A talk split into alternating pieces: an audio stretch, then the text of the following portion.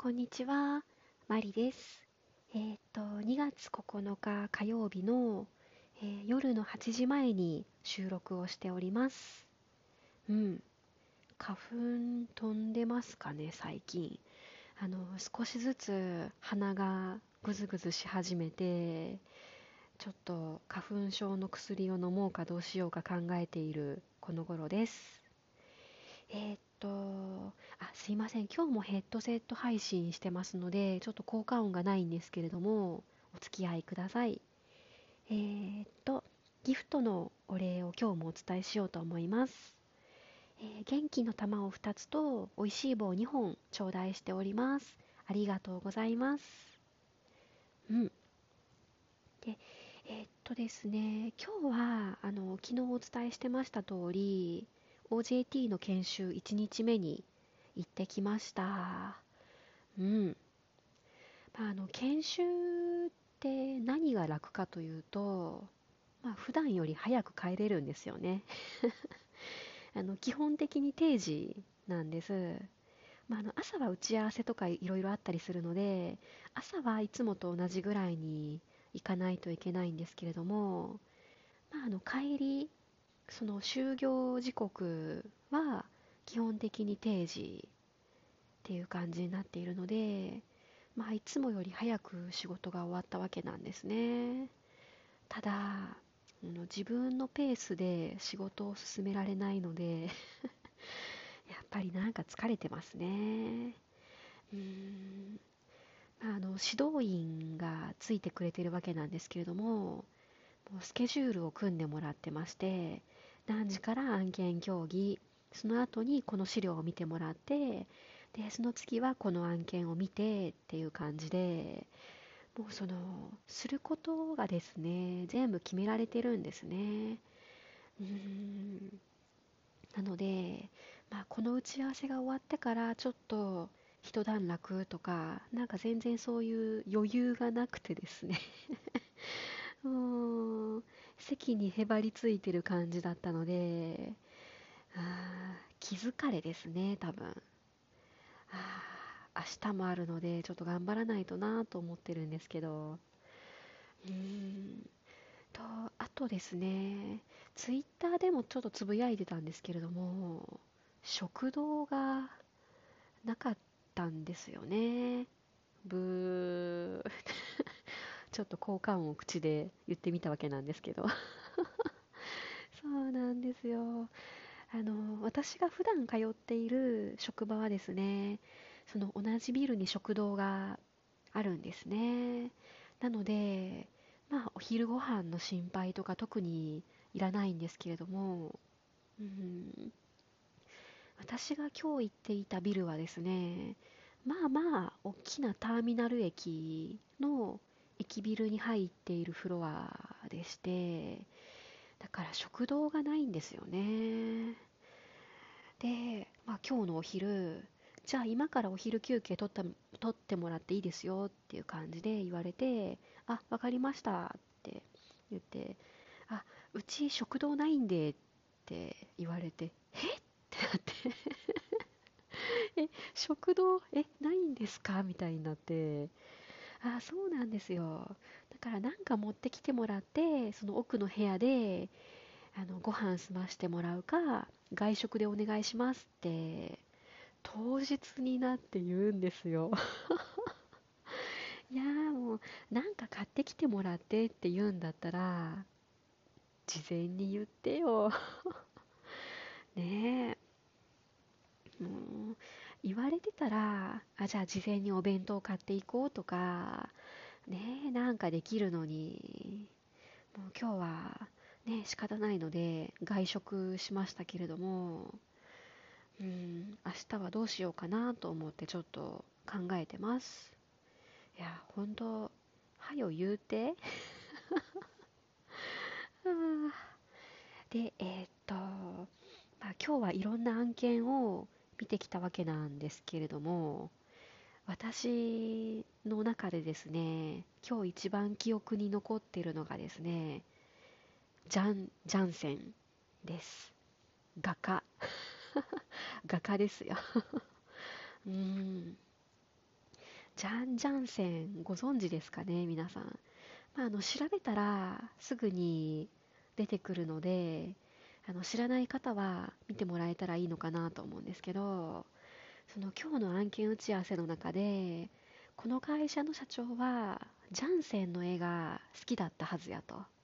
社長室に大きい絵画が飾ってあって多分好きだと思うからそれについて触れてこうちょっと懐に入ってみたらどうやみたいな話をしててそれを聞きながら私はですねジャンセン好きな人いるんだと思って。ブーですね今の発言。いやあの当然好きな人もいるんですよ。あのもう好き好きなのであの好きな人苦手な人っていて当然なんですけど私はジャンセンの絵は苦手な方なんですね。あのご存知の方わかると思うんですけどなんかあの絵がおどろおどろしくて。なんかちょっと見てて恐怖心を抱くというか。あ私苦手ですね。うん。まあ、うん、人それぞれだなと思って。もう今日いろんな話を聞いてきたはずなんですけどとりあえず今日一番のキーワードはジャンセンでした。であのー、ちょっと後半はですねあのー、その人とかあのそのグループの全てを好きなわけではないみたいな話をしようと思うんですけど 何のこっちゃですね。あのー、皆さんがどうかわからないんですけれども私はですねそのどんな曲も全部もう全てひっくるめて好きな歌手とかグループって存在しないんですね。実は。まあ、あのその歌手の中でもこの曲が好きとか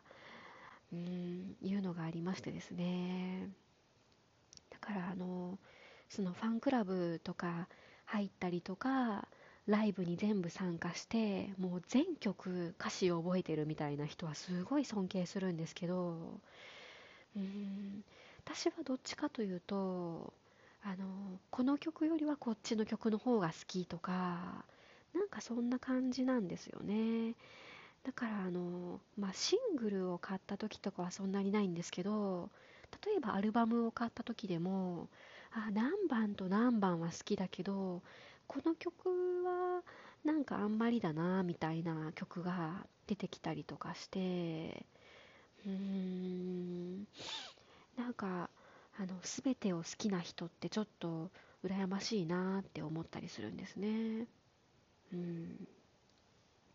で、まあ、あの私が好きになる曲って、うんまあ、ちょっと傾向がありまして例えば映画の主題歌とかそのドラマで使われた曲とか、うん、あとは大ヒットした曲とかも割と好きな方なんですけど何て言うんですかねその曲を聴くとその自分の好きな映画のその光景が思い浮かぶとかうーんなんかそんな感じの曲が好きなんですよね。なのでそのメロディーが好きっていうよりかはどっちかというと歌詞が好きっていう感じですね。うんこの歌詞とこの映画のこの雰囲気がマッチしててすごい好きとか。うんなんかそんな感じで曲を好きになることが多くて。なのでまあ歌手とかグループで誰が好きっって聞かれるとちょっと困っちゃうんですよね。誰が好きとかちょっとわからないのでそう聞かれたらこの人のこの曲とこのグループのこの曲とこの人のこれが好きみたいな。うーん。そんな感じの答え方をしちゃいますね。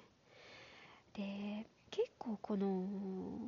何ですかね。この人のこの曲が好きみたいな感覚が私結構人間関係でも当てはまっていて、うん、まああの仕事柄もそうですし、まあ、あの親兄弟とかあとはあの親友レベルの友達とかそうでない人私を取り巻く人みんな含めてそうなんですけどその人の全てもうあの全部ひっくるめて好きみたいな人って実は存在しなくて。そうなんですよ。あの親友と呼べる存在の方であっても、まあ、こういうところは何て言うか趣味が一致しててとか興味のあるところが一緒で話が合うけどこういうところはちょっと苦手だなとか。もうそれこそ親でさえこういう時はありがたいけどこういう時ちょっと鬱陶しいよねみたいな。そんなんもありますよね。うん。なのでもう全ての人を愛せよみたいななんか精神君主みたいな人って本当にすごいなと思ってるんですけどいや本当人間関係難しいなと思うんですよね。はあみたいなことをですねあのそのバイオリンの先生との関係とか まあそのいつものカフェの店員さんとの関係とか、まあ、会社の人との関係とかいろいろ最近